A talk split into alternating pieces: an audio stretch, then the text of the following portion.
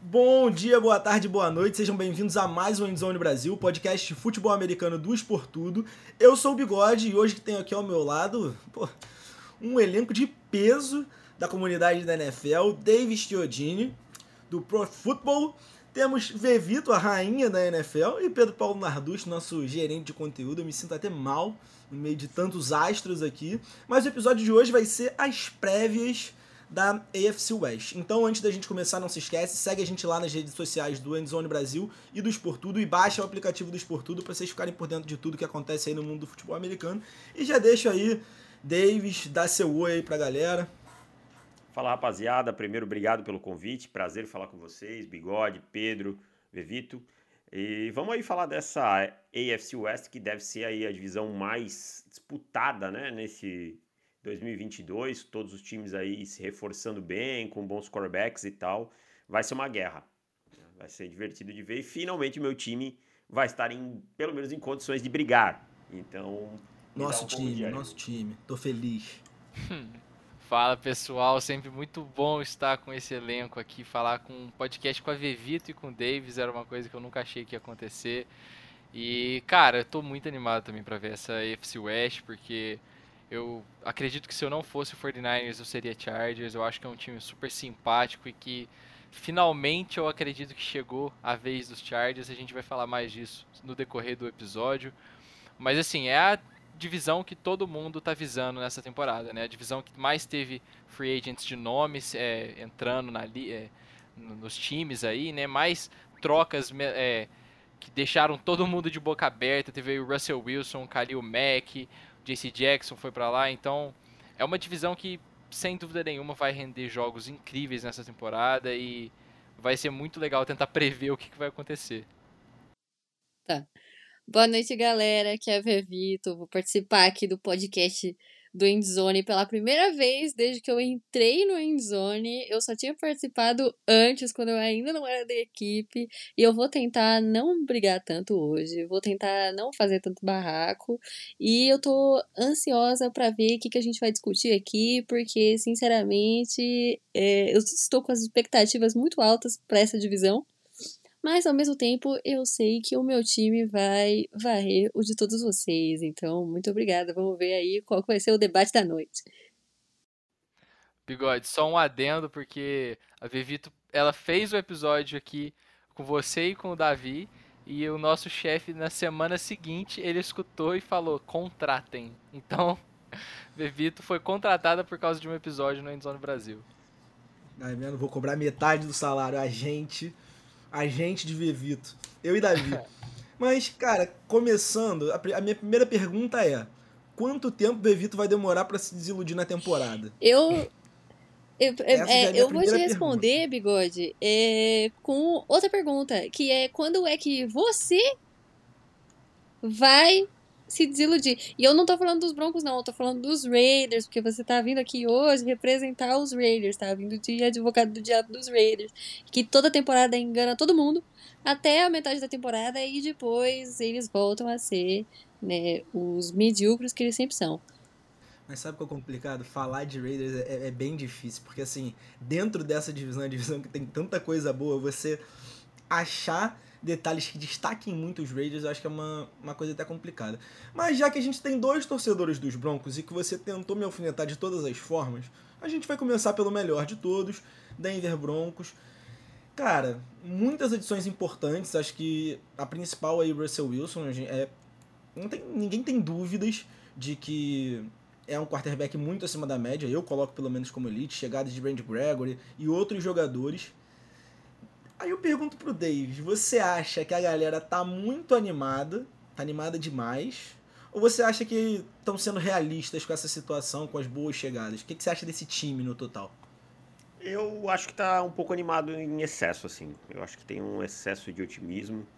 Primeiro, é... eu concordo que o Russell Wilson ainda tem muita lenha para queimar. Às vezes a gente esquece que o Russell Wilson não tem nem 35 anos, né? É um quarterback que não tem nem 35 anos.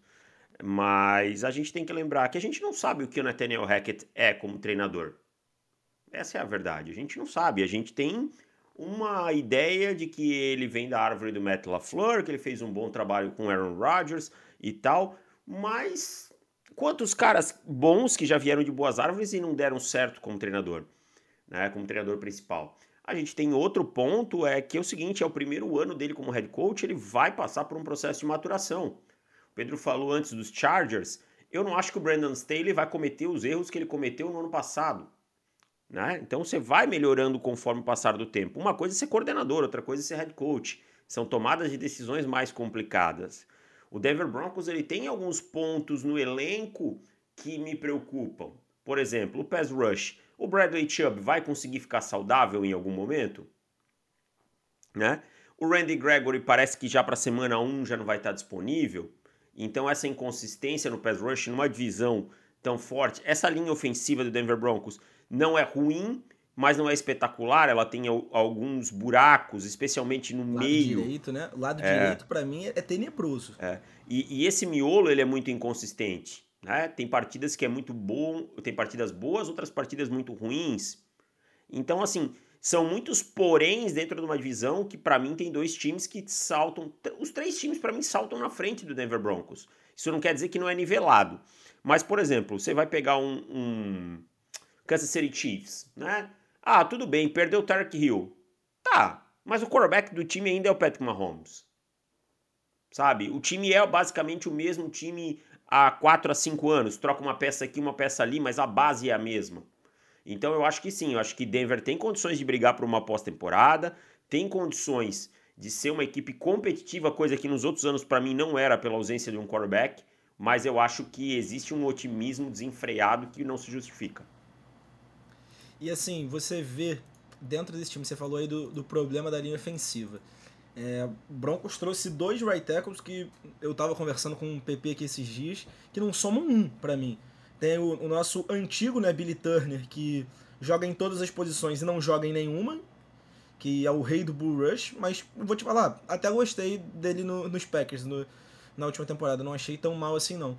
E tem a chegada do Tom Compton, que o PP já criticava muito, mas que também temporada passada conseguiu, em alguns momentos, fazer um trabalho sólido. Você acha que com esses dois jogadores o Broncos consegue fechar esse lado direito ali da, da linha ofensiva? É, o Billy Turner ele tem um problema que é o contrato que ele recebeu dos Packers. Né? Ele recebeu um contrato muito superior ao que ele é como jogador. Eu não acho que ele seja um péssimo jogador, também não acho que ele seja um, um ótimo jogador. Ele é um sólido jogador que precisa de um arredor, de um sistema que o proteja. Se você o deixar constantemente contra um Ed que tem um, um bom contorno de arco e tal, 1 a 1 ele vai sofrer. Então ele vai, a gente vai precisar de ajustes e tal. Eu ainda sou um cara que não confio tanto no Garrett Bowles no lado esquerdo. Então eu acho que Denver tem esses pontos para corrigir, ainda mais uma divisão que você tem é, é, Frank Clark, o Joey Bosa, o Khalil Mack, né? O, agora o Chandler Jones, Max Crosby. Então assim, o Russell Wilson é acostumado a lidar com linhas ofensivas não tão boas? É, mas não é o ideal. Então assim, eu acho que o Turner pode ajudar. É longe de ser a solução ideal, é um paliativo, mas que já era esperado porque foi jogador do Hackett lá em, em Green Bay e tal, e aí estava no mercado, estava disponível, foi a solução encontrada. E agora eu vou, já pergunto pro, pro PP e pra Vevito. A defesa dos Broncos é tradicionalmente uma das grandes defesas da NFL, uma defesa que, apesar de dias ruins em Denver, conseguiu em certos momentos se destacar. Nesse ano, como o próprio Davis falou, pela primeira vez em, desde o Gary Kubiak, o Broncos tem um head coach que é ofensivo, que não é uma mente defensiva.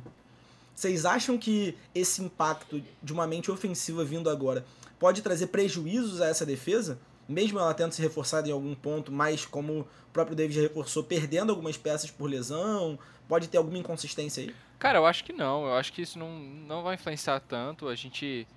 É, os 49ers são um time que tem um, um head coach ofensivo e a defesa continua se mantendo entre as melhores da liga. Eu acho que a gente tem que muito mais olhar para o coordenador defensivo nesse lado. E eu acho que o, o que me preocupa no, no, Denver Broncos é a mesma coisa que o, que, o, que o Davis falou. É a chegada de dois elos que precisam ser os elos principais do time que estarão no primeiro ano da franquia, que é o Nathaniel Hackett e o, Denver, o, e o Russell Wilson. É, mas quando a gente olha para o elenco dos Broncos, realmente é um elenco que é, tem se destacado na, quando a gente olha assim nessa temporada contra o, o, Las Vegas Raiders, contra os, os Chargers, eu acho que é um elenco que consegue bater de frente ali. Só que já começaram a ter as lesões, né? Então, hoje a gente teve a péssima notícia de que o Tim Patrick vai ficar de fora da temporada, que pode não ser um wide receiver espetacular, mas é um wide receiver que faz o complemento ali legal pro Cortland Sutton e pro Jerry Judy.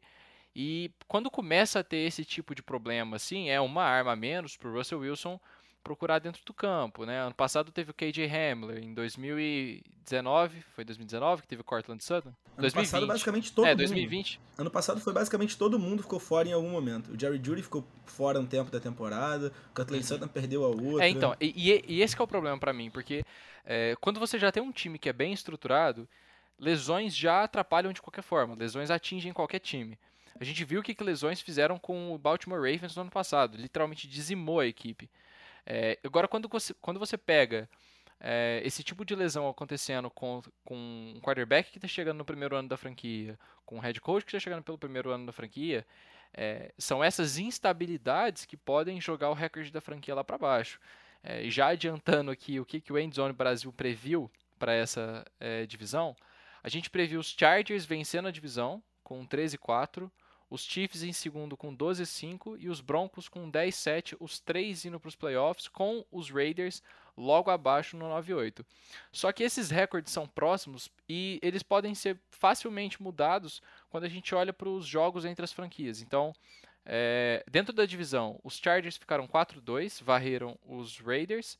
Se os Raiders vencem um jogo contra os Chargers ou, é, e, um, e, mais um jogo contra o, os Broncos, esse time está nos playoffs. Então vai ser uma divisão que vai se anular, basicamente. Então nenhum time eu acho que vai conseguir disparar totalmente.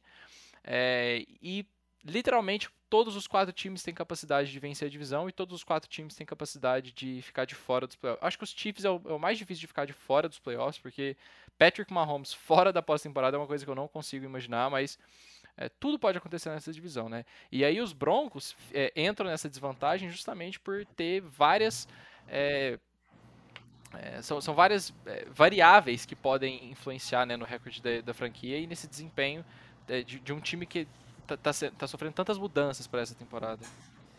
Vevito, então, assim, o que, que você, como torcedora do Kansas City Chiefs, tem de medo do Denver Broncos?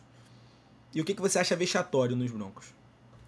Eu acho que, pelo menos pela primeira vez, assim, a gente vai poder ver o potencial do Jerry Judy e do Carlos Sanders nos Broncos, né? Acho que é uma, a gente não, meio que não tinha dimensão disso antes. Eu, pelo menos, assim, quando eu penso, num, assim, num, no recente dos Broncos, eu, pelo menos, não tenho não, tenho uma imagem de medo, é, não, não, fico, assim, vou, os Chiefs vão jogar contra os Broncos, assim, pelo menos nesses últimos três, quatro anos, não é uma coisa que eu fique ansiosa, que eu fique com medo ou, ou qualquer coisa do tipo, né? Eu acho que pela primeira vez a gente vai poder ver o potencial desse ataque porque, né, a principal peça, que é o Russell Wilson que tá vindo aí.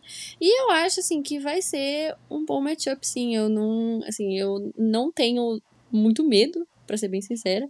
Eu tô bastante confiante com o meu time, Pô, mas, mas também, aí... Desculpa te interromper, mas quem tem Patrick Mahomes e quarterback ter medo de alguém é meio complicado, né? Exato. Né?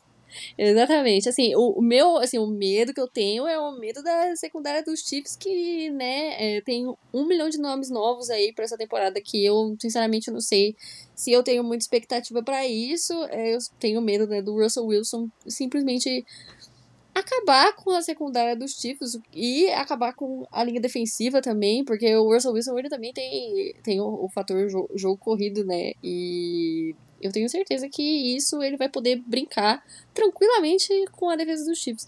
Mas é, eu tô, de verdade, assim, eu tô bem ansiosa para ver como é que vai ser o Russell. O Russell Wilson é um jogador que eu amo, assim, sempre foi um jogador, assim, um dos jogadores favoritos, assim, fora dos Chiefs. É... Não agora nos Broncos, agora vocês não estão conseguindo ver, mas o Pedro Paulo Narducha aqui está mostrando a jersey dele que ele comprou dos, do Russell Wilson nos Broncos. Agora que ele não, não é mais no Seahawks. Eu mais ter que torcer contra o Russell Wilson. Ele é um dos meus jogadores favoritos é, e então. finalmente esse cara saiu de Seattle. Minha alegria. Ele me traiu, cara, porque ele também era um dos meus jogadores favoritos e agora ele foi principalmente pro, pelo, pro time que eu mais odeio, que eu tenho mais ranço de todos os outros times da NFL. E agora eu vou ter que torcer contra ele e me deixa muito triste. Mas ao mesmo tempo eu tô ansiosa para ver como é que ele, como é que vai ser. Eu espero que seja horrível, de verdade. Eu queria muito que fosse horrível. Que ele se desse muito mal. Mas eu não acho que vai ser isso que vai acontecer. Vou ter que admitir isso aqui neste Vegito podcast. vai ter que torcer contra. Vai ser tão lindo quando os Broncos vencerem os Chiefs no Arrowhead, tá ligado? Nossa, isso Nossa. vai me dar uma felicidade. Eu vou mandar mensagem Eu pra vou torcer Vevito, demais pros Broncos. Mas vai ser parada. áudio de um minuto gritando. Vevito vai ter que me bloquear nesse dia. Pode mandar, pode mandar. Inclusive, vale, lem- vale lembrar aqui, tá? Que eu apostei com o Vevito. 50 reais. Davis agora tá de prova. PP tá de prova. Quero provas depois no Twitter.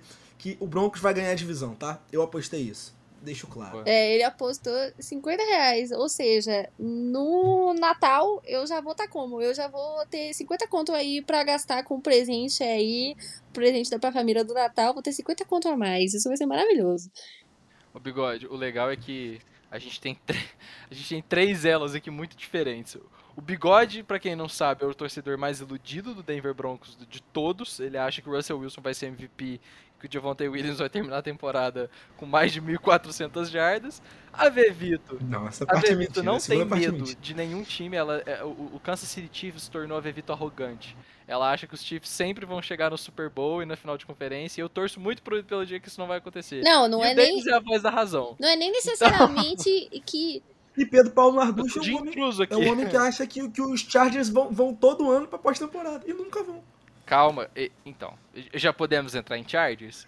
Porque De- Deixa eu só fazer mais uma perguntinha aqui pro Davis, que é o seguinte, a gente falou de, de corrido, aqui de jogo corrido de Denver, que Russell Wilson entra como mais uma arma, mas eu tenho uma dúvida nos recebedores de Denver, e agora eu não falo nem especificamente dos recebedores é, dos wide receivers, eu falo dos tight ends. É, o Broncos perdeu no Fent nessa temporada, na troca que envolveu o Russell Wilson, e tá apostando no Albert Okwebunam, que é um, um jogador assim muito atlético, mas que teve alguns problemas ainda na última temporada com drop. Trouxe no draft o Greg Dulcich, é um que assim, pra mim é um, é um bom Tyrande, mas também não é nada a princípio de excepcional que chegue talvez pra garantir a titularidade de cara. Você tem alguma expectativa nesses Tyrants? Então, cara, o Russell Wilson não tem um histórico muito bom com Tyrants, né? Ele nunca foi um, um quarterback que procura tanto seus Tyrants e tal. Até teve seus momentos com o Jimmy Graham lá, com. Me fugiu o nome dele que jogou no Carolina Panthers, o Greg. Greg, Greg Olsen. Olsen. É, e tal, mas não é, nunca foi o, o- São jogadores sólidos, acho que o Dulcich pode ser uma boa arma depois da recepção, fazer uma função, desculpa, parecida com o que, a que o Greg, ah, que o Robert Tonian fez no, com o Aaron Rodgers, né? De ser aquele cara que vai produzir depois da recepção ali, que vai aparecer e tal. A verdade é que o Russell Wilson pode fazer o nome de qualquer um deles. Mas eu acho que o principal para o Russell Wilson é a gente ter peças que ataquem em profundidade. É, e aí você tem no Curtis Sutton o, Big Guy, né? Esse cara para conseguir é, atacar no, nessas bolas contestadas. E aí você vai precisar do Jerry Judy e do KJ Hamler esticando o campo. Eu acho que o KJ Hamler, por exemplo, vai ser muito utilizado com a velocidade dele, atacando esse meio do campo aí, nessas rotas sim, se movendo e tal. E assim, foi uma falta que o Broncos teve na última temporada, né? Porque Sim. quando perdeu o Jerry Judy e o KJ Hamler, o Broncos só tinha dois jogadores grandes, que era o Tim Patrick e o Cortland Sutton. E, e tem algumas coisas que, por mais que tecnicamente o jogador seja muito bom, como o Curtis Sutton, que eu sempre falo, é uma frase, eu não lembro de quem é na NFL, mas é uma frase clássica, que é velocidade não se ensina. Velocidade ou você tem ou não tem, cara, sabe? Então não tem muito o que fazer. Agora eu só queria fazer um pontinho sobre a defesa do Denver Broncos. Possivelmente a gente vai ver uma, uma estrutura muito parecida com a defesa do Los Angeles Rams, né? Obviamente não tem o Aaron Donald, mas é, com, com jogando muito em zona, cover, cover four, quarters ali e tal, e rotacionando muito esses jogadores da lateral, né? Até por isso o Nick Bonito foi draftado, porque ele é um jogador muito parecido com o Leonard Floyd. É, é, é o Leonard Floyd, né? Me, me fugiu nos- dos Rams, Sim, é. sim, sim. o Floyd. Joga em pé às vezes, consegue dropar zonas curtas e tal. E então assim, a gente vai ver uma defesa muito parecida com a dos Rams com a chegada do Edir Evero para ser o coordenador.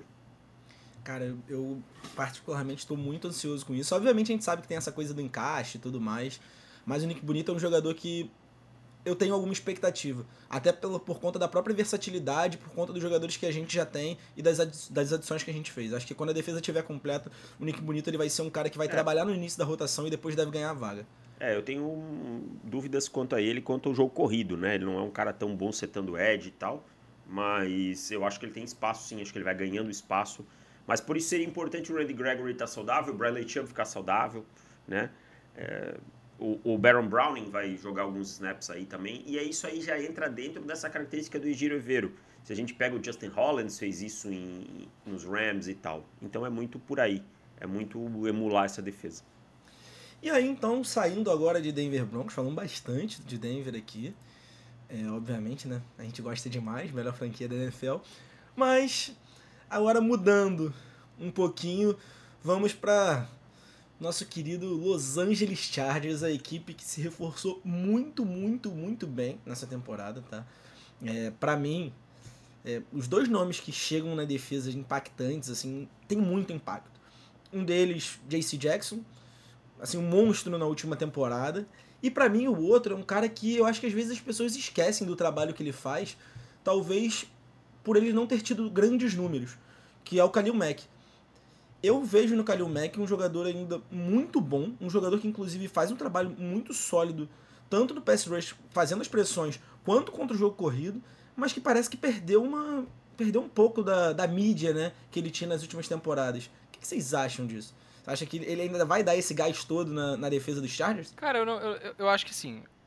O Kalil Mack, ele o, o, grande problema do Kalil Mack foi que o, os Bears, como um todo, entraram em um ostracismo desde que o Mitchell Trubisky foi selecionado, a franquia começou a fazer muita coisa errada.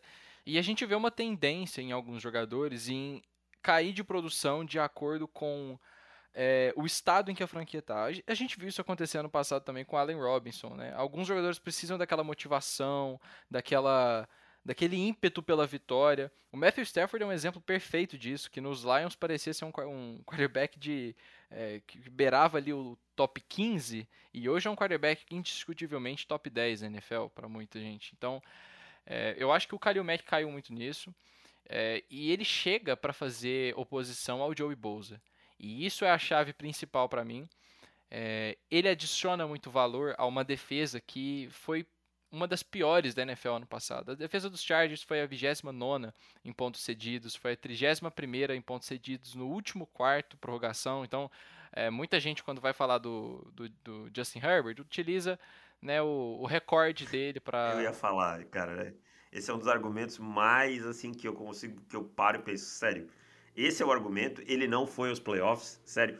alguém acha em sã consciência que os Chargers não foram aos playoffs por conta do Justin Herbert? É, é essa a pergunta a que eu única faço. chance que os Chargers tiveram de ir para os playoffs ano passado se deu porque um certo jogador aí converteu 5 quartas para 10 quando o jogo tava. Se ele perdesse, acabava o jogo. Então, assim, é, o Justin Herbert é, foi o motivo dos Chargers terem alguma esperança no passado, né?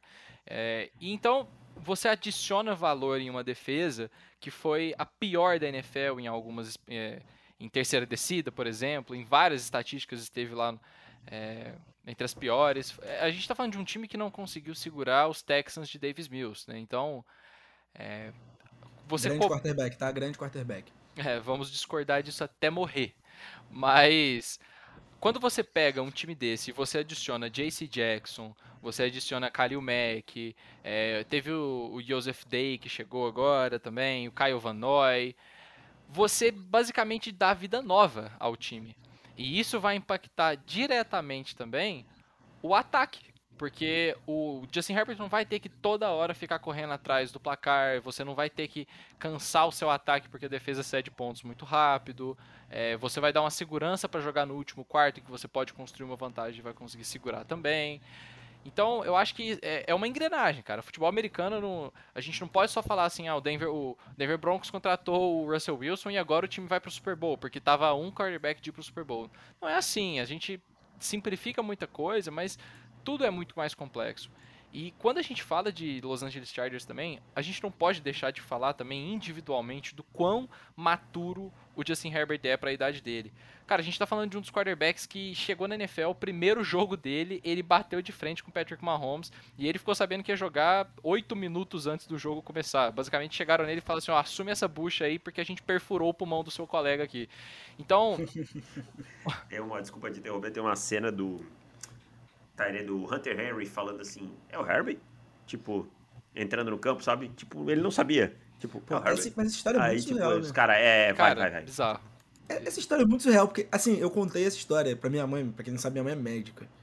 Uma vez, e, tipo assim, ela ficou assim, como que a pessoa fez isso? Tá ligado? Porque, cara, é, é um nível. Parece assim, amadorismo de futebol brasileiro, em algum momento, sabe? Inclusive, por onde anda Tyrod Taylor, eu não sei. Ele tá nos Giants, não tá? Nos não Giants. Sabia. Nos Giants. Eu, eu acho que ele termina a temporada. Eu acho que ele termina a temporada titular. Garoppolo vai pra Uma lá. Uma disputa que quem perde é o olhos, né? É, cara, é, é complicado. Mas então, a, então o Justin Herbert, ele é um cara que ele chegou na NFL e ele entendeu ali no primeiro segundo o que, que era a National Football League. Um cara extremamente maturo dentro de campo, que toma boas decisões, não se abala facilmente. É um cara que arrisca e ele sabe arriscar. Eu acho que esse é o principal ponto do Justin Herbert. Quando me perguntam por que, eu amo tanto esse cara, cara, parece que nunca tem jogada morta e jogada impossível pro Justin Herbert. Se você pedisse assim, cara, vai lá, converte quatro quartas descidas pra gente ir pra pós-temporada. Ele literalmente fez isso. A única chance que os Chargers tiveram de ir para pós-temporada no passado foi dada ao Justin Herbert porque ele simplesmente jogou o melhor futebol da carreira dele no momento mais crucial do time da temporada. Então agora pega esse jogador, coloca para ele uma defesa que tem potencial de ser uma das melhores defesas da NFL, com vários playmakers, com um técnico Brandon Staley que vai chegar muito mais é, com muito mais casca para essa temporada, não vai cometer os mesmos erros que cometeu ano passado. Algumas decisões dele foram ousadas, mas que em muitos momentos foram é, juvenis, né? Arriscou em quarta descida que não precisava, deixou pontos em campo. Então os Chargers eles estão maturando esse projeto já há muito tempo e eu estou muito empolgado para ver o que, que essa franquia vai fazer esse ano. Eu acho que o maior perigo para Patrick Mahomes nos próximos anos é, não é o Josh Allen, eu acho que é o Justin Herbert, porque é o cara que vai enfrentar ele duas vezes todo ano, é o cara que em todo jogo que jogou contra o Mahomes deu trabalho. Ano passado tinha potencial de vencer as duas partidas. O Mahomes precisou de, já de duas prorrogações para vencer o Justin Herbert, em dois anos que eles jogaram. Então, assim, cara, eu poderia ficar até amanhã explicando por que, que o Justin Herbert é o meu quarterback favorito na liga. Eu sei que o Davis também é um entusiasta de Justin Herbert, coloca ele no, no top 5. Desde o draft. E, e, no draft eu era hater dele, tá? Eu, eu gostava do Justin Herbert, aí teve aquele ano dele em Oregon que foi um pouco mais apagado. E eu achei que ele não ia dar certo na NFL. E pra minha alegria ele deu muito certo e tem dado certo. Então, é, eu diria que hoje, esse ano é, é o ano para os Chargers darem a volta por cima. A gente sempre fala sobre ser o ano dos Chargers, né? Desde que o Philip Rivers tinha só três filhos. Mas eu acho que esse ano eu acho que vai, cara, de verdade. Ai, cara, e, e, o bizarro também é você olhar que há dois anos também a franquia tá construindo coisa em volta dele. O Rashawn Slater chegou no ano passado, fez a baita temporada que fez. Agora a gente tem o Zion Johnson chegando, cara, que é um cara que para mim tem um domínio muito bom em cima do pass rush adversário. E eu acho que vai ser uma adição. A gente, eu e Christian a gente falava muito sobre essa adição ser muito boa é, nos Bucks. Mas ele também, nos Chargers, ele, ele traz uma, uma dinâmica nova talvez para esse time ali na linha ofensiva. Ele protege muito melhor o, o Herbert. E assim, você pensar o Justin Herbert com mais tempo no pocket e um jogo e um jogo corrido mais agressivo, porque se você vê também no draft, eles foram atrás do Isaiah Spiller, que é um jogador que assim, eu, eu não sou muito fã dele, tá? Gosto, mas é um jogador que acaba jogando parecido com o Sheckler, é um jogador que recebe passe muito bem, é um jogador que é bem, assim, vai, vai bem na hora dos cortes, tem uma boa leitura. Acho que o time dos Chargers está montando um ataque também que as pessoas não estão olhando tanto, até por serem peças menos chamativas, assim, que as peças mais chamativas já estão lá, que é o Mike Williams e o Keenan Allen, né?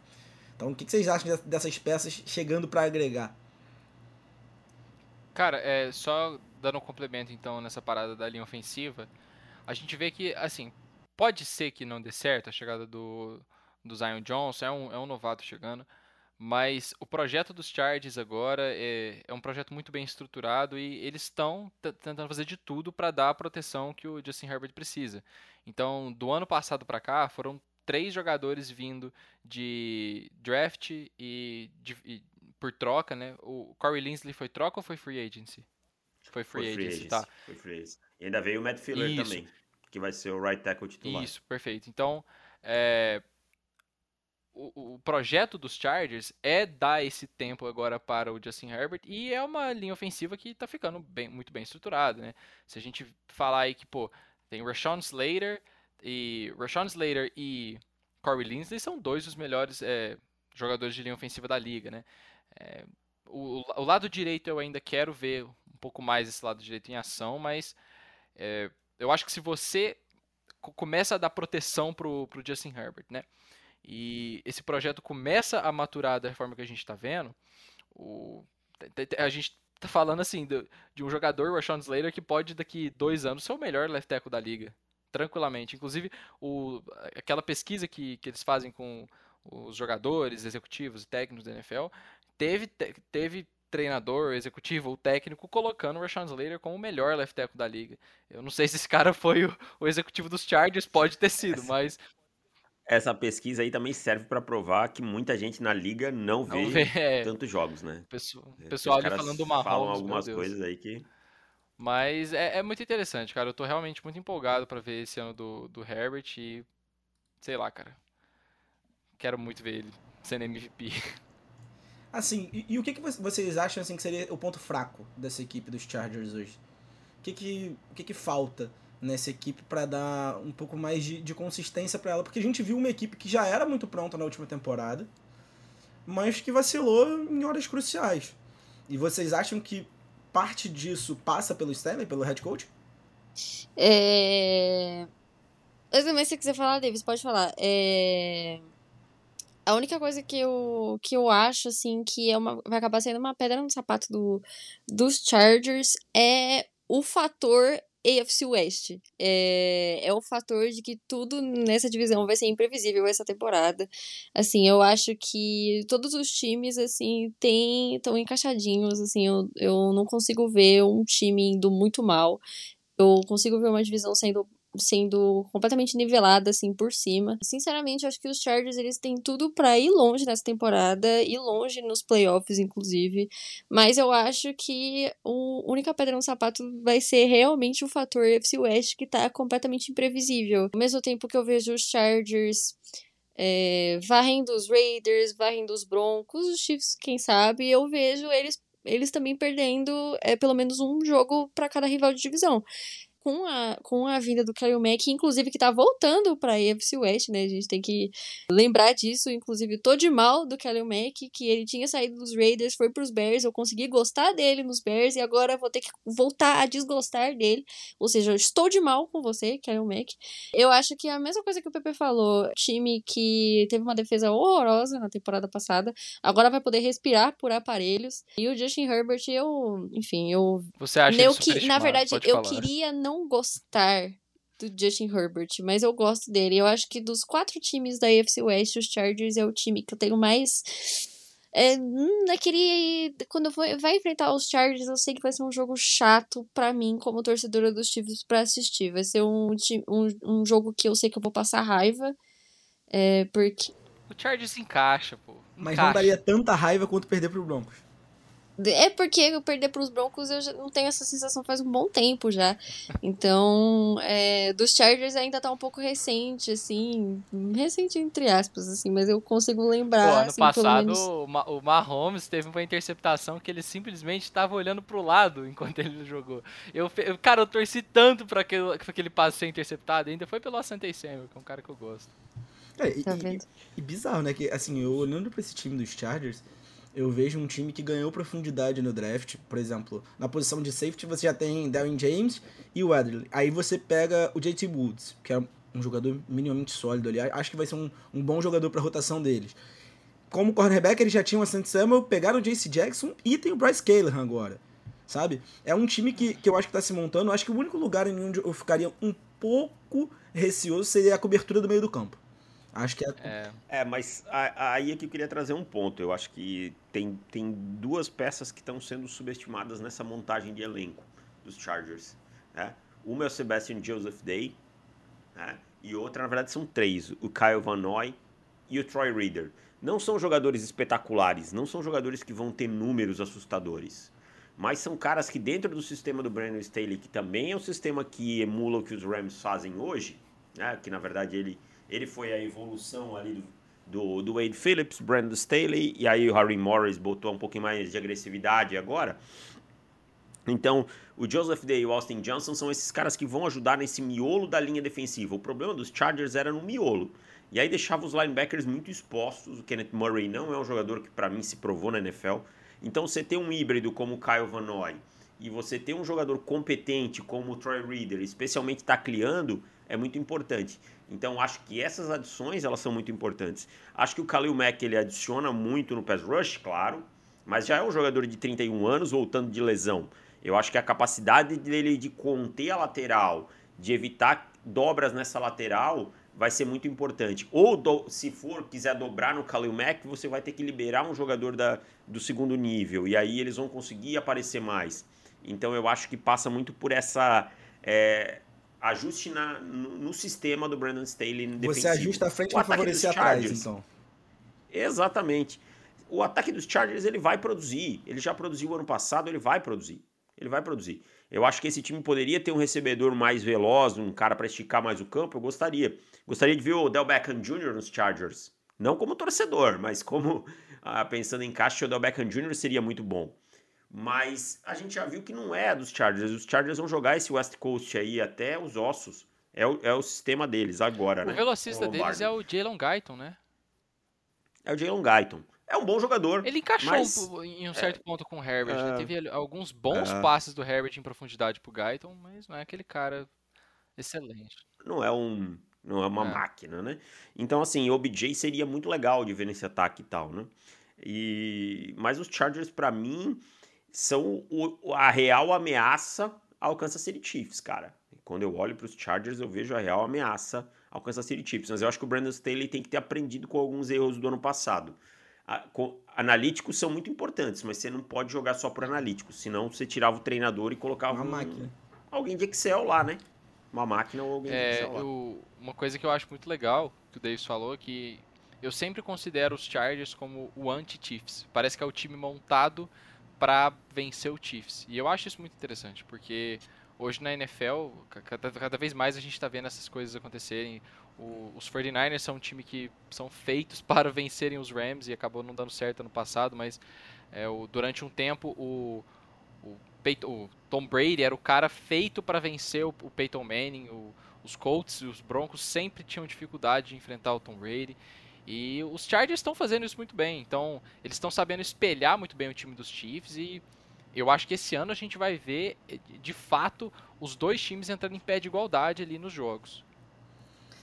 Cara, então, a gente largando agora dos Chargers, eu eu queria deixar os Chiefs por último, só pra gente falar mal dos Chiefs, mas eu vou botar eles agora, só pra Vitor não ficar tão triste. A equipe dela perdeu Tyreek Hill, Travis Kelsey tá ficando gaga. Opa, calma lá, hein? E Olha você respeite Travis Kelsey aqui dentro desta casa.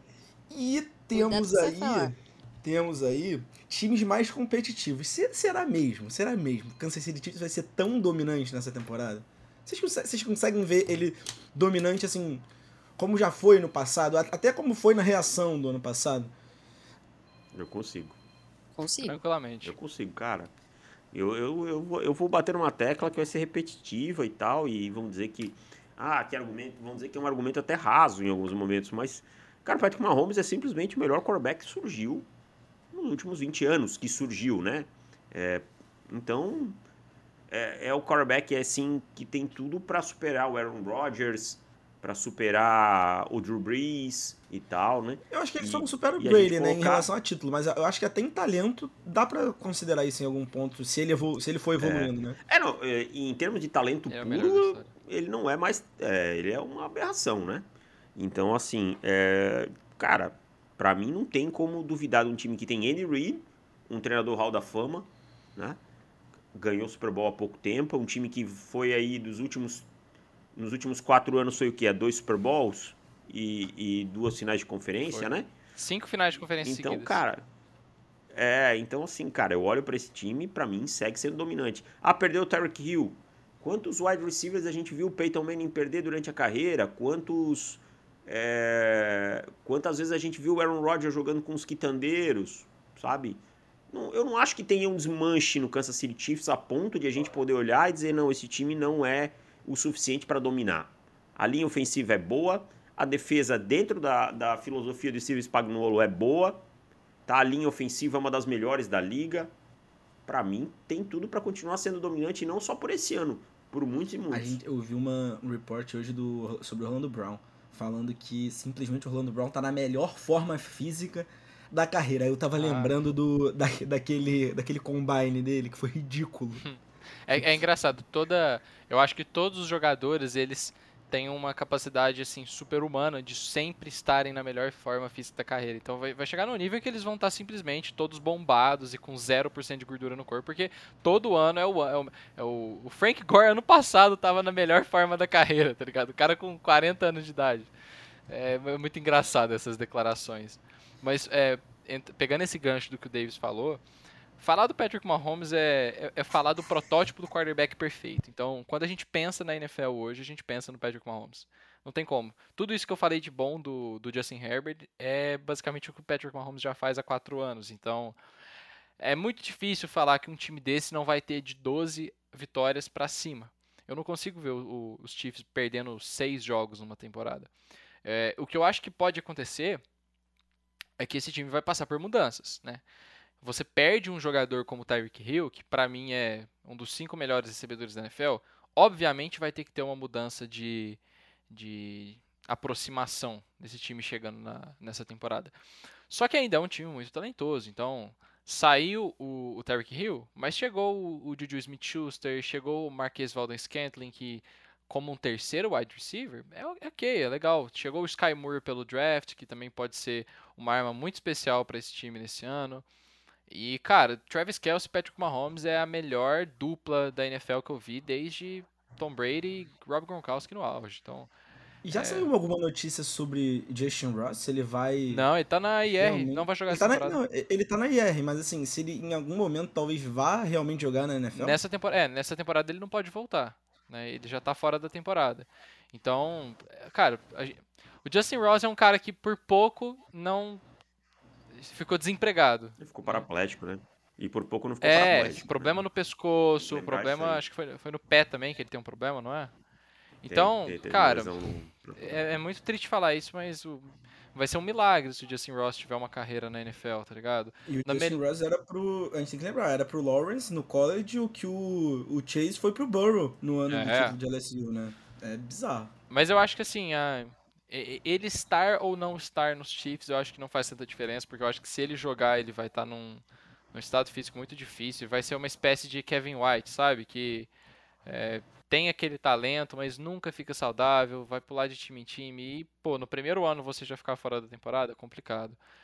Mas assim, cara, o, os Chiefs, pelo, completando o que eu tava falando, eu acho que o que pode acontecer é perder a divisão mas só se os Chargers vencerem 13 jogos, que é o que a gente inclusive previu para essa temporada. Mas assim, é, o padrão dos Chiefs é tão alto que se os Chiefs não chegam no Super Bowl é uma decepção. Ano passado o Patrick Mahomes chegou na quarta final de. É, eu, eu, falei que eram cinco, é, são quatro mesmo. O David estava certo. O Patrick Mahomes chegou em quatro finais de conferências em quatro anos na NFL, sabe? E mesmo assim a gente achou que ele teve um ano abaixo. Um ano abaixo do Mahomes foi 37 touchdowns, gente. Então, assim. É, ano abaixo do Mahomes em Denver nos últimos anos faria uma é, estátua. Exatamente. Com certeza. Com certeza. E, Bigode, mas uma coisa que eu queria falar antes de passar a bola para o Vivito é que ano passado o Patrick Mahomes realmente começou abaixo. É, e aí, depois da, se não me engano, da semana 7, semana 8, ele teve uma reviravolta na temporada, começou a jogar muito bem. E o que aconteceu foi que o Patrick Mahomes, ele parou de tentar tantos passes em profundidade quando ele estava tentando antes. Se a, gente se a gente pegar o, o como o Patrick Mahomes estava jogando antes da semana 7, semana 8 por aí, e como ele jogou depois, isso se refletiu inclusive no jogo contra os Bills, a gente viu que o Patrick Mahomes utilizou muito mais de passes rápidos, passes curtos, passes de média distância no campo. O Tyreek Hill, que todo mundo fala que é, os Chiefs agora perderam a, a, arma em profundidade, que o é, o Tua Tagovailoa fala, o Tua não tem braço para acertar no Tyreek Hill. Gente, só procuram quantos passes em, em rotas gol e, e, rotas em profundidade o Tyreek Hill pegou na temporada passada. Vocês vão se surpreender. Não foi tanto assim quanto vocês pensam. Então, uh, essa arma do jogo da, da, verticali da verticalidade do, do, Kansas City Chiefs, eu não acho que vai ser tão perdida assim. Eu acho que você tem ali características em outros jogadores que podem esticar o campo e tal. E não é como se o Mahomes também dependesse de soltar bomba no fundo do campo para ser quem é. Inclusive o Mahomes não tem tanta precisão passando em profundidade, né? É, isso aí é uma coisa que, por ele passar muito, a gente acha que ele é um dos melhores passadores em profundidades. Ele tem a capacidade de fazer isso, mas é, quando a gente fala em aproveitamento, não é um dos melhores da NFL. É, então, assim, eu, eu, não acho que vai influenciar tanto, não. Eu acho que vai, vai, é, é uma perda sentida, lógico, a gente está falando do Tyreek Hill.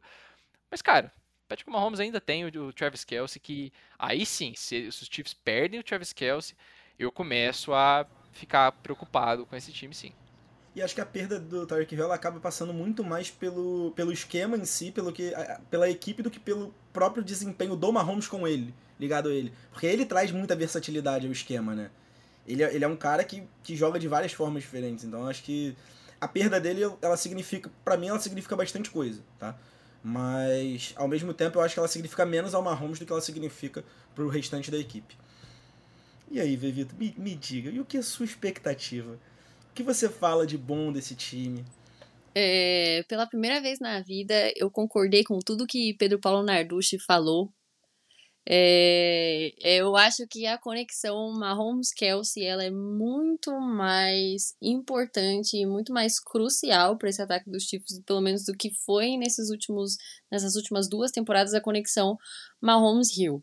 O Hill é um ótimo wide receiver, é um dos melhores da NFL, mas o poder dele acabou sendo também um pouco aumentado pela questão da big play, pela questão dos passos de profundidade, que é isso que a galera quer ver o Mahomes lançando a bola pro fundo do campo, entendeu? É isso que é o poder dele era aumentado também um pouco por conta disso. Só que é, o que eu tenho para falar aqui, que os Chiefs foi o time da AFC West que teve assim a off-season em que não teve tantos nomes bombásticos aí entrando no time, né? Tipo, teve o Juju, que tá vindo aí, não necessariamente para substituir o Rio, né? Afinal de contas, eles. É, o Juju é um receiver muito maior do que o Rio.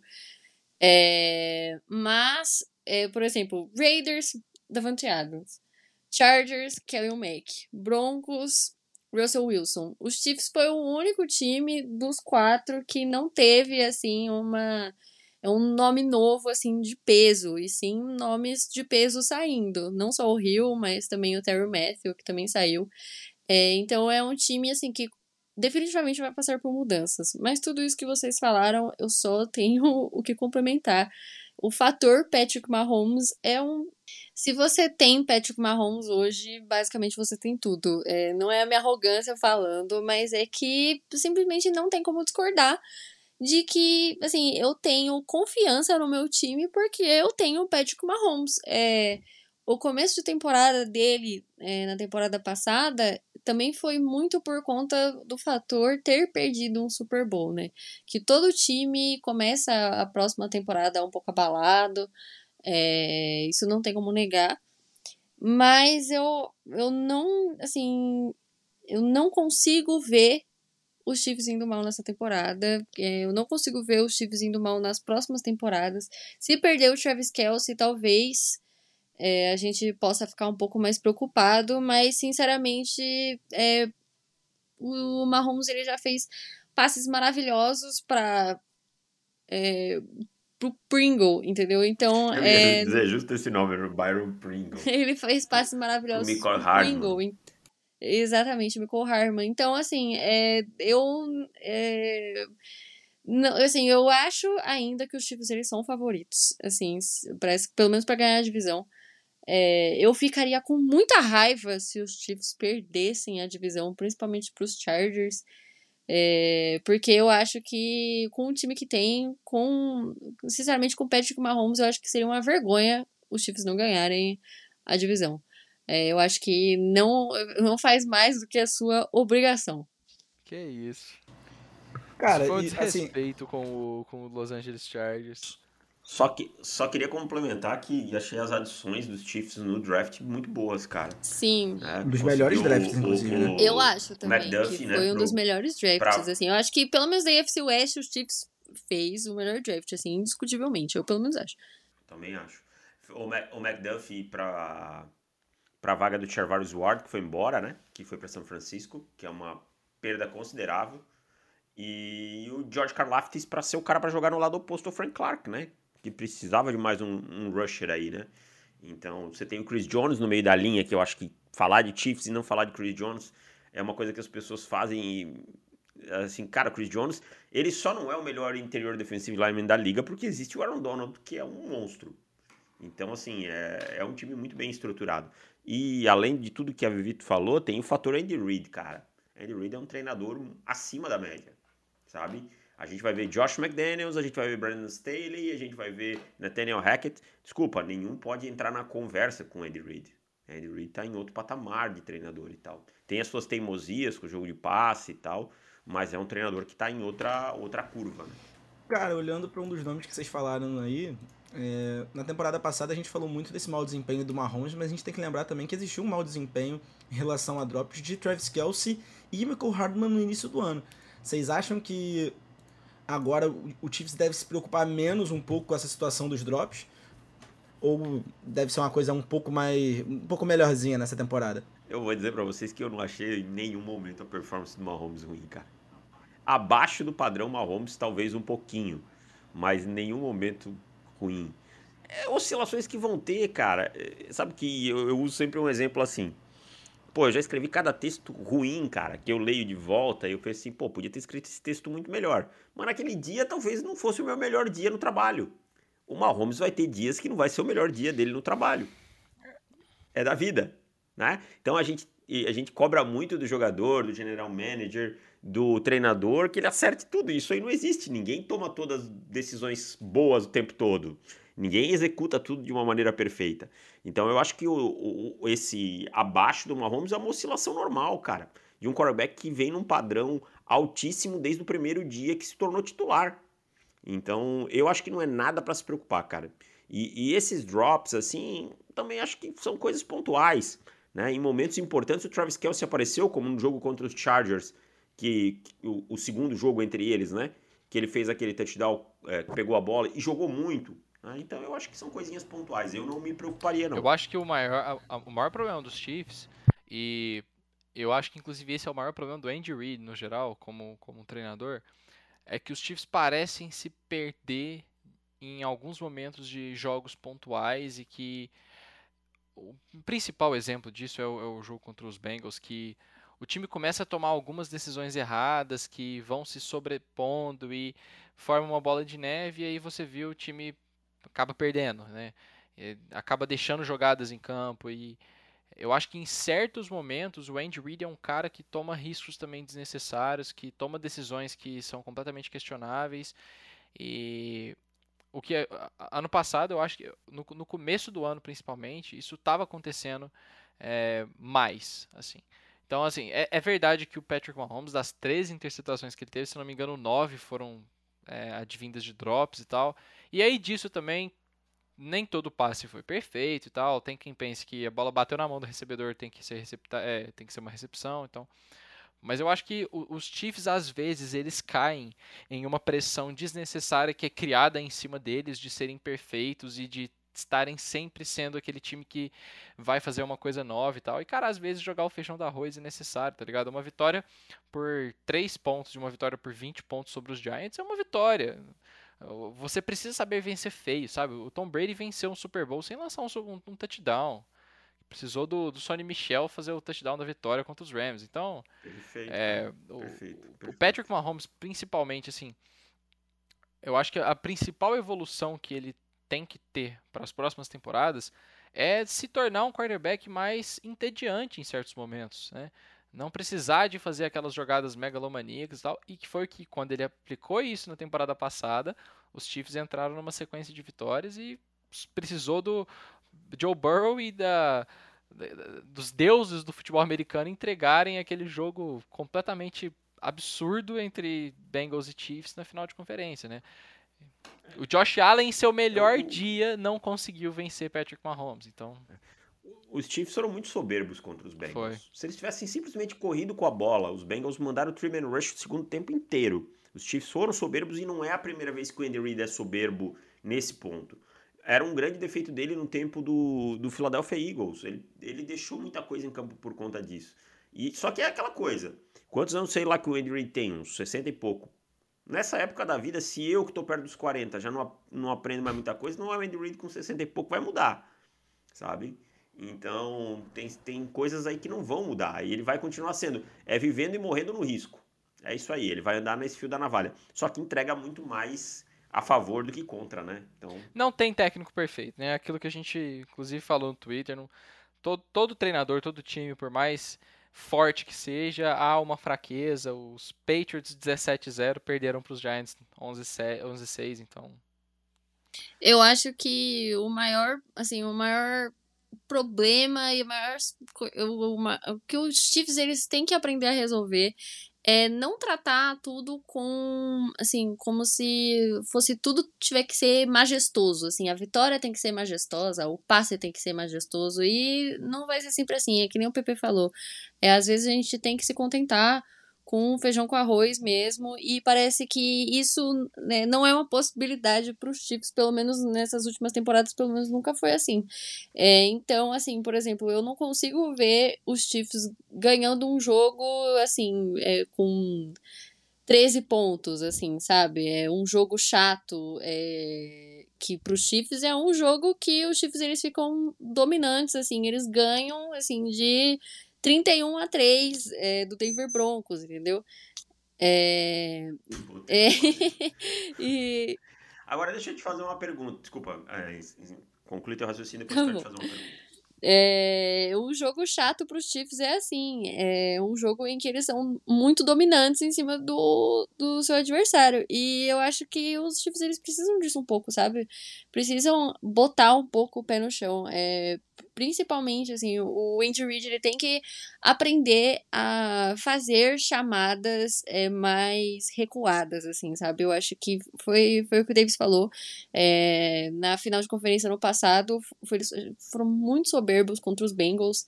É, e não, assim, dá para ganhar jogos jogando feio, dá para ganhar jogos é, com a defesa sendo mais dominante do que o ataque. E o Chiefs parece que não existe essa possibilidade, assim. É, para essa temporada a gente tem alguns é, nomes que eu, sinceramente, eu tô muito entusiasmada para a defesa dos Chiefs, né? Tá vindo o, Grego, o Trent McDuffie, então, é, eu acho que pela primeira vez, assim, os Chiefs vão ter uma defesa que não vai estar tá respirando por aparelhos, pelo menos des, dessas últimas quatro ou cinco temporadas, né? Melhorou bastante, levando, em consideração é, ao que era quando era, por exemplo, Bob Sutton como coordenador defensivo e agora com o Spagnolo.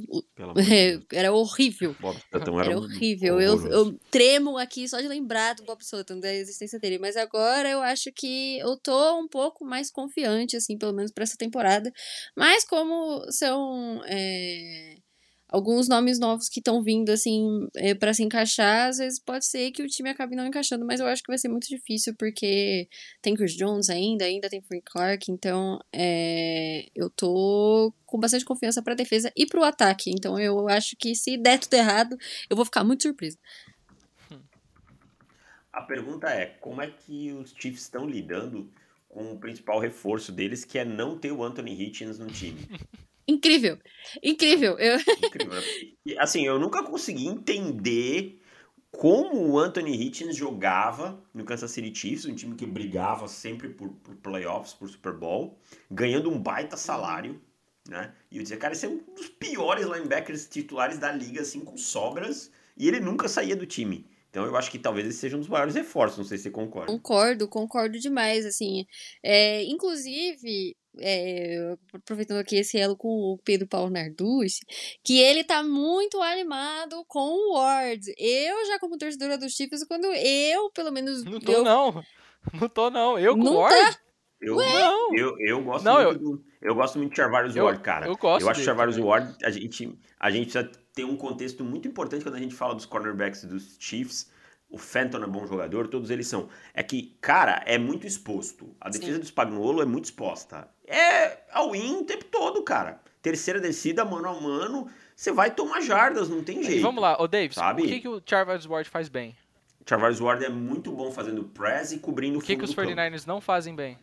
Os 49ers não fazem bem cobrir o fundo do campo. Exatamente. Então, assim, não não é que eu goste, ah, que eu acho que o Charvarius Ward resolve os nossos problemas. Mas, assim, os 49ers têm muita dificuldade de jogar em marcação mano a mano, marcação de press. Ano passado, observa o tanto de bola que a gente levou no fundo do campo, principalmente do Cooper Cup, de... por- porque a gente tem safeties que Não é o não é o sistema, sistema, né? Não cara. é o a gente sistema joga em é uma sistema. zona muito aberta. Então, o Charvarius Ward chega pra fazer um papel uma que a gente zone. precisa demais. Que, que é o cara pra, pra grudar no recebedor e não deixar ele em paz. Ano passado, o- um jogo que eu achei que ele se destacou muito foi aquele jogo contra o Dallas Cowboys, que ele não deixou o Sid Lamb em paz. Então, assim, eu acho que eu sou realista, ele não chega pra. Eu, eu acho que ele chega inclusive pra ser o segundo wide, o cornerback do time. Eu ainda acho que o Emmanuel Mosley é o cornerback 1. Ah, eu Mas discordo aí o-. O, o Ward chega pra fazer um papel muito importante, sim. Eu, eu, eu acho que o Ward é um daqueles reforços, assim, subestimados, sabe? É, ele, tá- ele ele é um passou por baixo jogador- do radar de muita É. gente. É, eu acho que, que, a- que passa muito pelos números e, e os números assustam, cara. Só que é isso que eu falo, fica muito exposto. É, é, muito exposto. É muito difícil ser cornerback num sistema, num sistema de cover, cover one, cover zero, como joga direto aí os Chiefs, né? Então eu acho que. Mas eu acho que o Ward, cara. É, é raro um cornerback do tamanho do Charvarius Ward ser tão físico quanto ele é. Sabe? Ele disputando a bola no ar e tal. É um cornerback muito físico. E, e aí, esse tempo eu falei de Charvarius Ward, alguém falou, pô, mas aí contra não sei quem e tal. Cara, você não pode pegar um jogo do cara como recorte. Ou um passe que ele tomou. A galera fala, ah, o Jalen Ramsey tomou aquele Pessoal passe pro Mike Evans. fazer isso, né? Cara, o, o Mano, Todo mundo tem que ser Deus. o, o, o Daryl Reeves. O cornerback, ele... Não, não, o Darrell Reeves tomou do Randy É. Moss, então, tipo, não tem como, é impossível. Nenhum cornerback vai ser 100% o tempo todo, cara. É a posição Então, mais é ingrata isso, da cara. NFL, né? O- É a mais ingrata, sabe? É a mais ingrata. Então, assim, eu acho que o Charvarius Ward é um bom reforço, mas eu gosto da renovação com o Trent McDuffie, que é um jogador físico, atlético igual, um perfil parecido. Isso é muito importante, é, que a gente vê que os Chiefs, eles têm um plano, cara. Eles seguem tendo um plano. Spagnuolo, ah, eu vou perder, eu preciso de um edge e um cornerback igual que eu vou perder. Ponto. Está lá. Ah, o, o, o Tarek Hill vai embora, eu, eu tenho o Sky Moore, que não é o Tarek Hill, mas é um jogador que tem características que pode Muita produzir depois da recepção, que pode esticar o campo. Então é isso, cara. É- é, bons times, eles não se, não se constroem do dia pra noite, né? E, e a franquia, ela tem muita direção. Os Chiefs, eles têm direção, cara. Essa é a verdade. Por isso que eles estão aí, ó. É, desde que o Andy Reid chegou, eles estão numa boa direção. Por quê? Porque eles sabem o seu plano e seguem, não, não se preocupam com burburinho. Franquia que ouve muito que imprensa, muita pressão de fora, acaba se perdendo. Os Chiefs não, cara. Eles ignoram o barulho, essa é a verdade. Só- eu só queria fazer um, um adendo ao que o Davis falou, que existem várias formas da gente ganhar no futebol americano, né? E eu gosto, eu, eu acho que o que os Chiefs estão fazendo me lembra muito aquela parada do Moneyball, que o General Manager falava lá, vocês continuam tentando substituir o Diambi. Vocês não vão achar um substituto pro Diambi. E eu acho que os Chiefs eles conseguem entender muito bem essa filosofia de a gente não precisa necessariamente trazer um segundo Tyreek Hill. Vamos trazer jogadores que somando entregam o que o Tyreek Hill entregava. O Tyreek Hill entregava é, 10 touchdowns por ano. Vamos tentar achar, tipo assim, dois, três jogadores que talvez vão fazer essa função, que vão nos entregar somados 10 touchdowns no ano. Então, é, eu, eu gosto muito de- disso que, que os Chiefs fazem, de não se deixarem levar por contratos gigantescos e deixar a renovação, apostar em draft. Eu acho isso muito legal. Davis falou aí de direção. Então, se tem um time sem direção há muito tempo na NFL, se chama Raiders, né? Que É um time rodeado de problemas, que é problema aqui, problema lá, jogador preso. Sabe? É muita confusão nos Raiders e parece que nessa temporada finalmente eles conseguem se acertar. Tem agora a chegada de Davante Adams, uma, fazendo ali uma dupla recebendo com Hunter Renfro, dois exímios executores de rota. Acho que é uma das melhores duplas da NFL, se não a melhor executando rota da, de toda a liga. Darren Nossa, Waller. Darren Waller. É, graças a Deus, um grande reforço para os Raiders, tá? Alex Leatherwood deve ser reserva. Então, assim, menos 50 faltas por, por jogo para os Raiders. Não sei, vocês acham que as adições que os Raiders fizeram trazem os Raiders, assim, bem para esse para essa disputa? Eles podem realmente disputar com esses outros três que a gente falou? É um time que já foi aos playoffs ano passado, né? Já, já vou dar a palavra para Pedro Vi que ele ia falar, mas é um time que já foi aos playoffs ano passado com um elenco menos qualificado, aí com um treinador interino. Então, para mim, sim. E não só isso, né, Davis? Ano passado, tudo que tinha para dar errado nos Raiders deu. Assim, num prazo de um mês, o técnico teve que sair do, do time por conta de racismo. O wide receiver teve que sair da, da liga, foi preso porque se envolveu num acidente fatal. O Damon Arnett teve que sair do time porque postou um vídeo com um monte de arma. Isso aí, no prazo de um mês, o time inteiro desmoronou. Perdeu o principal wide receiver na em tese, né, o segundo wide receiver do time, e perdeu o, o técnico que estava fazendo um bom trabalho. E mesmo assim, os Raiders conseguiram chegar na pós-temporada. Eu acho que foi para mim a grande surpresa da temporada passada. É, eu não esperava nada dos Raiders. É, a gente tinha feito uma previsão de 4-13, se eu não me engano. Foi o nosso maior erro na temporada passada. E a gente viu que o Derek Carr é um cara que, para mim, ele é o quarterback mais subestimado da NFL. Ele, para mim, é um quarterback top 10. Ele é o décimo, para mim, inclusive. Eu gosto mais do Derek Carr do que do Kyler Murray, gosto mais do que do Kirk Cousins, gosto mais do que do Dak Prescott. E eu sei que eu tô sozinho nessa, mas eu acho que o Derek Carr é um cara que entrega é, exatamente o que eu quero que um quarterback é, franchise entregue, sabe? Eu acho que ele é um cara que tá ali segurando a barra dos Raiders há muito tempo. É, e ano passado eu, eu, gostei muito do que ele fez, principalmente com o Hunter Renfro. Ele perdeu o Darren Waller durante vários jogos. Darren Waller perdeu, se não me engano, sete partidas ano passado. É, mas a gente viu que foi um elenco que soube encontrar formas de vencer. Então, aquilo que a gente fala que os Chiefs precisam aprender a fazer mais vezes, os Raiders sabem vencer jogos de maneira feia.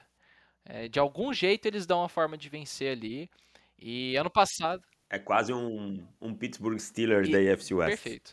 É um Pittsburgh Steelers com um pouco mais de talento, talvez, no ataque. Né? E esse sim, ano, sim. assim, uma, uma coisa que eu espero ver mais esse ano é Josh Jacobs. Eu acho que ele teve uma temporada abaixo no passado. Ele não estava tão explosivo. Ele, pare, ele, parece que ele jogou o ano inteiro com, com, com lesão. E esse ano tem a chegada do Vante Adams, tem a chegada do Hunter. Eh, o, tem a manutenção do Hunter Renfro, que agora vai ser um, um, wide receiver 2 do time. Então, você tem um dos melhores corredores de rotas, um dos melhores wide receivers que, criando separação, sendo o seu alvo 2. E ainda tendo o Darren Waller ali para dividir o, a atenção da defesa. É, a gente tem uma, uma linha ofensiva que ano passado foi renovada por completo, basicamente, e não sofreu tanto assim. É, teve, como o Bigode muito bem falou sobre Alex Leatherwood, que não deve ser titular nesse ano, né? E, pô, no lado da defesa, cara, o Max Crosby ano passado, apesar de eu não concordar, foi ao Pro, foi segundo time ao Pro. Chandler Jones chegou. Chegada do Chandler Jones, que, cara, fazendo oposição ali ao Max Crosby, eu acho isso muito interessante. Um outro movimento que a gente tá falando pouco, tá? É, eu não gosto tanto assim do corpo de linebackers dos Raiders, é, eu não gosto tanto da secundária, mas é, é a gente já viu outros times que quando você melhora o pass rush, por tabela melhora a secundária. Então eu acho que com o que os Raiders tinham para trabalhar, eles fizeram um excelente trabalho. E assim, é como eu falei, a gente previu nove vitórias para eles, mas entre 9 e 11 vitórias é, é, é um erro de cálculo ali, tá bom? Então pode tranquilamente ser um time que vai ter 11 vitórias e vai para os playoffs ali em segundo da divisão, quanto pode ser que não vá para os playoffs. Mas eu acho que é um time perigosíssimo, né? especialmente para os Broncos, que tem dificuldade também em enfrentar os Raiders. Só antes de passar para Vevito, a adição na comissão técnica, né? Além do Josh McDaniels, que é o novo treinador, a coordenação defensiva vai ficar com o Patrick Graham, que foi muito, muito bem no New York Giants como coordenador. Tirou, extraiu um suco aí muito legal. E nessa secundária, eu também não sou um grande fã dessa secundária, mas tem dois jogadores que eu acho que merecem um crédito aí, que é o Nate Hobbs, que foi um calor ano passado que jogou muito como nickel, né? E o Trevor Murray, que jogou também, que é um safety bem interessante. Eu acho que falta talento no, nas demais peças, mas essas duas me agradam bastante. Vou falar numa questão um pouco mais geral, assim, é... só para completar.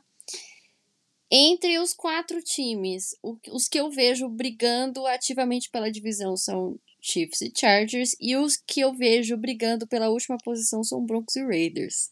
É, eu acho que o Raiders leva o último lugar da divisão, mas não por demérito dos Raiders, mas sim pelo fator AFC West. É, eu já não sou tão fã do Derek Carr quanto o PP, mas eu também concordo que ele tá segurando aí a barra dos Raiders há muito, muito, muito tempo. Eu tô, inclusive, eu quero só ver como é que vai ser com o Devante Adams. Eles vão, inclusive, botar o Derek Carr num patamar muito maior do que ele tá, inclusive. É, mas eu, eu, assim, o Raiders é uma pedra no sapato dos Chiefs, assim, parece que uma vez a cada duas temporadas, assim, os Chiefs eles vão lá e perdem um jogo que nem o Pepe falou, de maneira feia. É, por exemplo, eu não lembro que ano que foi, eu acho que foi 2017, que foi o jogo das faltas, que os Chiefs ficaram fazendo falta, falta, falta, o jogo não acabava e os, e os, Raiders acabaram ganhando esse jogo. É, então, assim, eu acho que os Raiders, eles são uma pedra no sapato, mas eu acho que é aquela pedra no sapato que acaba não indo muito longe. É, por, mas mais por mérito dos outros times do que demérito dos Raiders, né? Então, falando num aspecto geral da divisão, eu acho que os Raiders brigam pelo último lugar, mas não por demérito deles. É aquela pedrinha no sapato que os você começa Raiders, a andar, é. tira o sapatênis, chacoalha assim, bota de volta e continua andando, né, velho? Exato. O, o, os Raiders, eles são um karma na vida dos Chargers também, né? Eles sempre complicam muito os jogos pros Chargers, mais do que, que a maioria. É uma questão de encaixe, às vezes, né? Agora, a gente vai ver o Josh McDaniels no seu segundo trabalho como head coach, né? E parece muito mais amadurecido. O problema do Josh McDaniels não é saber futebol americano, isso ele sabe muito é lidar com pessoas, que foi o grande drama dele em Denver. Eu, particularmente, acho ele uma pessoa desprezível. Quem, quem acompanha o meu trabalho em algum outro lugar sabe que eu tenho uma empatia pessoal enorme por, por ele, mas eu não nego que ele é um excelente, uma excelente mente de futebol americano. Né? É, é, é, o cara mas é bom, mas... muito contra ele, porque o Além da palhaçada toda em Denver, teve a palhaçada que ele fez com o Indianapolis Colts, de que tal, já tinha anunciado ele, ele voltou atrás e ficou mais é um tempo. cara muito bacana. Isso, isso cara, é, essa é. confusão foi muito bizarra, porque isso deixou muita gente muito puta dos dois lados. Não, teve gente que falou para mim que, ah, o, as, os Colts que deram mole porque não assinaram o contrato antes. Que isso, é falta Meu de irmão, palavra, pô. Pra mim, a minha palavra vale mais que qualquer coisa. A palavra não faz curva. Ele deu e uma é... de né, cara? Então... Ele meteu um chapéu Nossa. desnecessário nos Colts. É, e é justamente então... por causa disso que eu acho que ele é simplesmente perfeito pros Raiders. É justamente por causa disso, porque ele é mau caráter. Que isso, bebida? Eu, eu, vou, eu vou me calar porque tem um velho ditado sobre quem se, sobre quem se cala, né? Então, faz as minhas palavras. Quem cala consente. Fica bem claro. Deixa bem claro. Quem cala consente.